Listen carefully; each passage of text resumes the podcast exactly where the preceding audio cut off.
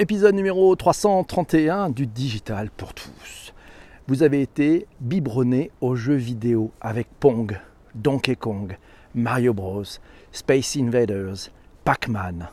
Vous êtes alors très probablement déjà devenu fan et vous êtes joueur adepte du rétro gaming. Ce n'est pas encore le cas.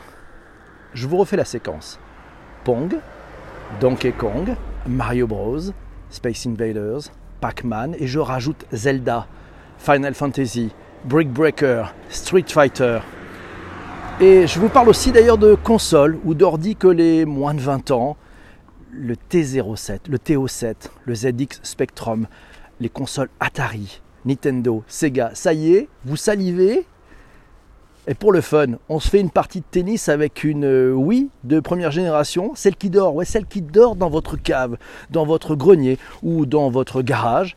La folie du rétro gaming, le plaisir du jeu vidéo vintage, on en parle dans cet épisode numéro 331 du Digital pour tous rétro gaming, le retour aux sources gagnantes du jeu vidéo. Euh, un podcast, tiens, un podcast des échos dans la story. Elles sont l'enfance, on y apprend qu'elles sont l'enfance de l'art du jeu vidéo. Cartouches, manettes et consoles des origines font l'objet de rééditions et de ventes d'occasion à prix d'or. Pour la story, le podcast d'actualité des échos, Pierrick Fay et ses invités détaillent un phénomène qui s'appuie sur la nostalgie et le culte je vous ai mis le lien vers l'épisode de ce podcast dans les notes de bas d'épisode. Vous trouverez ça sur nos plateformes de balade de diffusion préférées.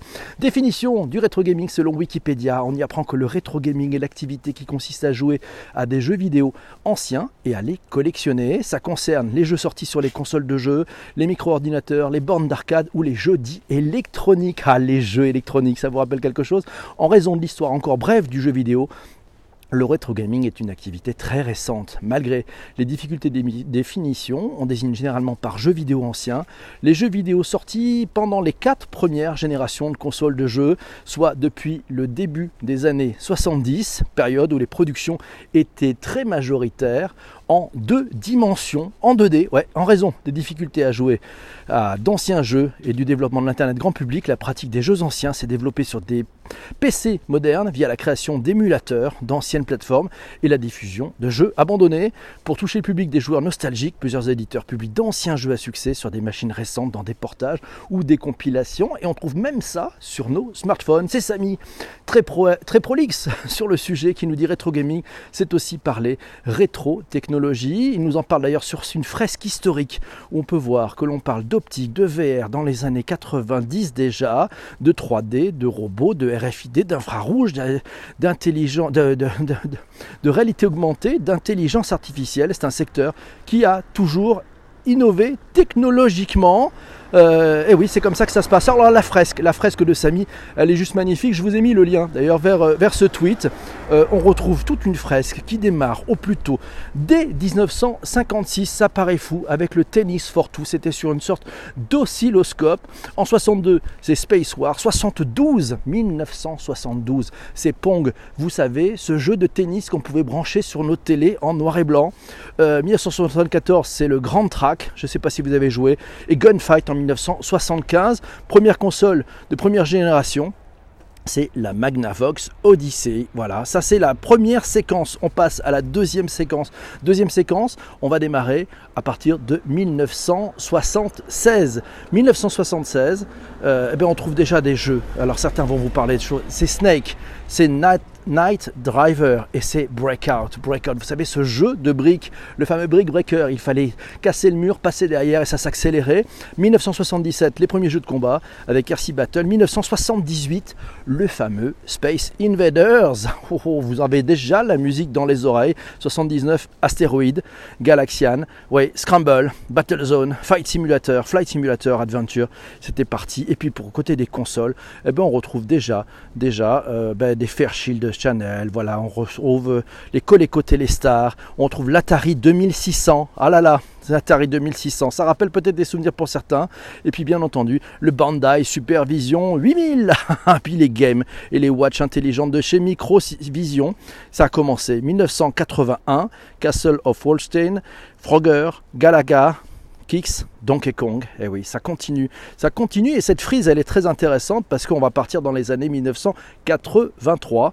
Dans les années 83, non, ou peut-être les années 93. Ouais, 83. Les 83, on trouve Dragon's Lair, on trouve Bomberman, euh, on trouve X-Man, qui est même un jeu érotique. 84, c'est Tetris, c'est la sortie de Tetris, de King Quest aussi de Kung Fu Master 85, Super Mario Bros 86, on retrouve Zelda, la sortie de Zelda, puis les consoles, elles continuent d'aller plus vite. On trouve la première Sega, la Sega SG1000, la Nintendo Entertainment System, la fameuse NES, et puis ça continue aussi avec des Sharp, et puis on trouve l'Atari 7800 et le Master System, la Sega Mark III. Oh là là, retour dans le, passé. C'est comme ça qu'on aime bien ces épisodes euh, du digital pour tous. Aussi de revenir dans ce passé. Retro gaming, le point sur une nouvelle tendance, pas si nouvelle. On apprend ça dans un article du Labo FNAC. On dit que dans le petit monde du rétro coming, il y a clairement eu un avant et un après le 11 novembre 2016. Cette date correspond en effet à la sortie de la NES classique Mini. Il s'agissait là de la première incursion officielle de Nintendo dans le domaine des consoles rétro. Smartphone oblige, la jouabilité est adaptée au support avec des contrôles tactiles. L'esprit des jeux perdure toutefois avec notamment la réalisation technique d'époque et il reste toutefois plus, il reste toutefois plus confortable de jouer sur une plateforme traditionnelle, souvent plus intuitive au niveau des contrôles. Les enjeux, les enjeux, ils sont massifs. Ils sont massifs et où commence le rétro gaming? C'est l'ami Quentin qui nous le dit. En premier lieu, il faut que la console elle est plus de deux voire trois générations, mais que surtout plus aucun jeu ne sorte dessus. C'est pour ça que la Wii n'est toujours pas encore considérée comme du rétro. Merci à Ubisoft et Just Dance 2020. Le rétro gaming, c'est aussi la collection, comme les timbres, la monnaie. Les jeux rétro ont un cours de vente, nous dit Quentin. Certains jeux peuvent même valoir très cher, mais malgré tout, un rétro gamer est un collectionneur euh, et, le mettra souvent en valeur chez lui. Pas de son ce matin pour Corinne, désolé. la tendance du rétro gaming, elle bat son plein. Euh, une tendance qui a incité la plupart des fabricants de consoles à rééditer leurs anciens modèles, assortis de catalogues parfois conséquents de 30, à, ou, ou, de 30 ou 40 des plus gros succès de l'époque. On apprend ça sur stratégie.fr. Vous avez le lien dans les notes d'épisode. C'est Laurent Michaud, qui est directeur des études pour l'IDEC, qui le souligne. Le fait que chaque fabricant réédite ses consoles avec des catalogues embarqués conséquents démontre qu'il y a une véritable marché, que le coût de revient est déjà très faible, tout est déjà amorti depuis très longtemps. Ce n'est que de la marge supplémentaire pour ces groupes et c'est pas mauvais ça.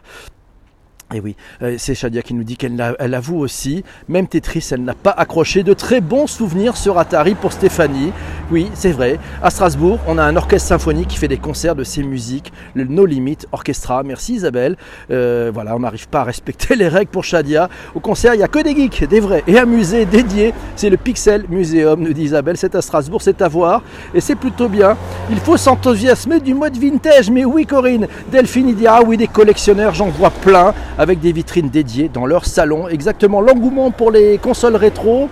Euh, on trouve cet article dans news-console.fr. Euh, on apprend notamment que c'est un objet de tendance basé sur la nostalgie, que les consoles rétro sont un moyen pour les anciens joueurs de se retrouver dans l'esprit des jeux vidéo classiques des années 80 et 90. L'effet, il est le même avec la nouvelle génération, avec la jeune génération de joueurs nourris par la curiosité de découvrir un univers qui leur est inconnu. Cet engouement pour les consoles rétro peut s'expliquer par deux principaux éléments la nostalgie d'une part, et puis des prix attractifs. C'est Quentin qui nous dit le rétro gaming a aussi une force nostalgique qui permet aux enfants et aux adultes de pouvoir jouer ensemble. Cela peut être un bon axe pédagogique sur l'utilisation des jeux vidéo avant, nos parents avaient aussi du rétro gaming sur plateau.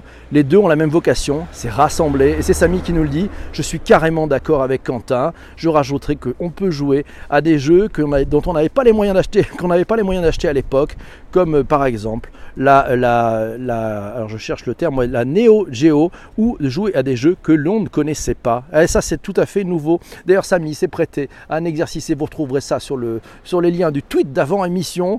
Il s'est lancé dans la dans le persona du rétro gamer. Allez voir, c'est juste passionnant. Vous allez retrouver des caractéristiques. si vous êtes un rétro gamer, vous devriez vous y retrouver. Cas d'usage, cas d'usage avec ce, rétro gaming. C'est la marmotte qui nous dit qu'elle n'avait pas droit aux jeux vidéo quand elle était petite. Apparemment, Tetris, ça pouvait fonctionner aussi. C'est Massio qui nous dit souvenir, souvenir. Alors pour moi, les plus marquants, c'est Masquerade sur Apple, voilà, sur Apple 2, Apple 2 GS, c'est Populous sur PC. Voilà, c'est euh, c'est- ça c'est EA Bullfrog. C'est aussi euh, des thèmes hospital, thème park de, de Peter Molineux. Voilà, les learnings sur PC et bien sûr SimCity sur Mac. Ah, SimCity. Ah oui, SimCity qui a beaucoup progressé. Mais si vous jamais vous retrouvez sur un vieux Mac, un Mac SE30 des années, un Mac SE, un vieux Tetris qui traîne ou un, ou un vieux euh, ou un, ou un vieux SimCity, vous allez voir, c'est un vrai petit bonheur. En arcade, sinon, bah, Mathieu nous signale Donkey Kong, Burger Time et bien sûr l'incontournable Arkanoid. Mais on allait oublier Pac-Man. Oh non, non, il faut pas oublier tout ça. Mais qu'est-ce que ça fait du bien? Et puis, rappelez-vous, 72, jeux d'arcade, 75 en console et intégration sur les téléviseurs, l'éditeur d'Atari. Et oui, ce fameux tennis, ce punk. Et c'est Charles qui nous dit Rick Dangerous. Ah oui, ça fait grand, grand plaisir.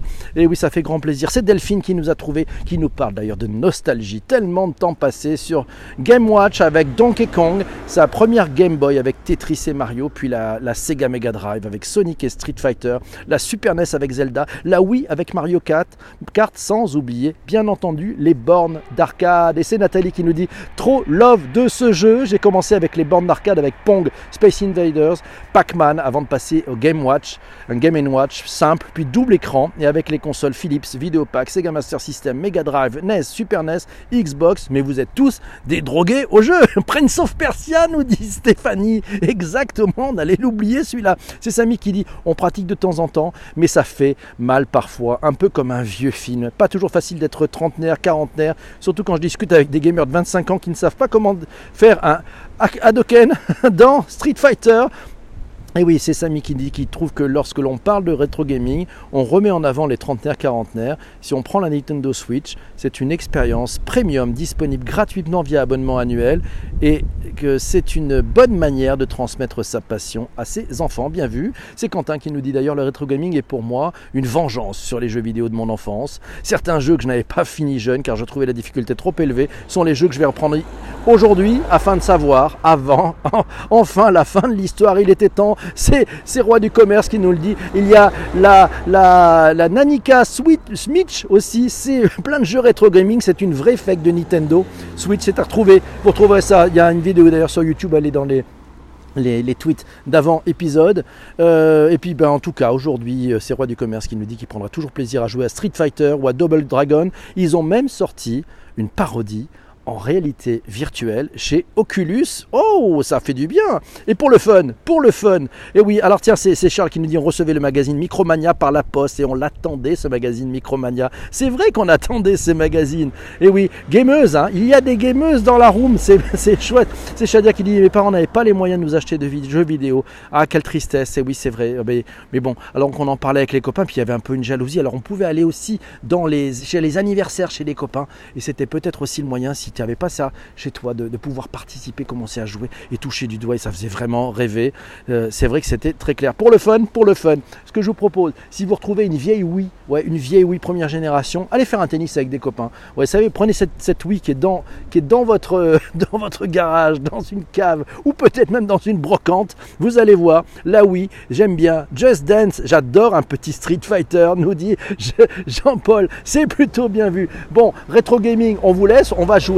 Vous qui écoutez cet épisode sur les plateformes de balado diffusion, mille merci de votre écoute. On se retrouvera pour un prochain épisode. Ça sera autour du design system. Je vous en dis pas plus. Soyez heureux, partagez ce podcast. Si vous êtes sur Apple, vous mettez petite 5 étoiles, un, un, commentaire, enfin bref, un truc formidable. Je compte sur vous. Et puis, on se retrouve très très vite. Je vous laisse. Je reste avec ceux qui ont fait l'effort de se lever et de participer ce matin durant le direct. On se retrouve très très vite. Ciao, ciao.